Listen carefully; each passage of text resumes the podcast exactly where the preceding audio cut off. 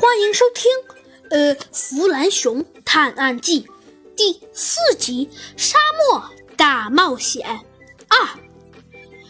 我们必须要多带点食物和水才行。猴子警长边整理他的背包边说道：“要不然，像沙漠那么多东西，没吃的，没水喝。哦，对了，小鸡墩墩，我忘跟你们说了，尤其多带点水，因为水在沙漠中是很缺少的。”呃，弗兰熊听后说：“呃，那么猴子警长，你觉得应该多带点水，还是食物多带点呢？”猴子警长显得有些有些嫌弃的瞥了一眼弗兰熊，说道：“弗兰熊，我刚刚不都说了吗？呃，不过这也不怪弗兰熊，因为弗兰熊刚刚好像没听见的，还在哼小曲呢。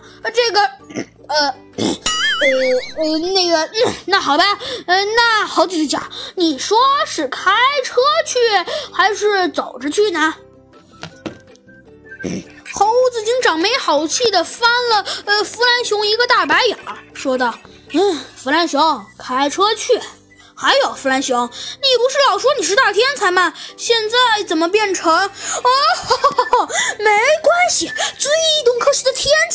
最有品味的坏蛋，只不过是刚刚，嘿嘿，呃呃，考了考你而已，不必当真，不必当真。还有猴子警长，你好歹终于说我是个大天才了。还有，呃，猴子警长，我告诉你，我连生僻字都会说，比如说，呃，穷穷借力，还有，呃，还有，呃，囊谢一切。你说你会说吗？呃，然后弗兰熊又说了一大堆，而猴子警长好像就当没听见似的，对着小鸡墩墩和弗兰熊说道。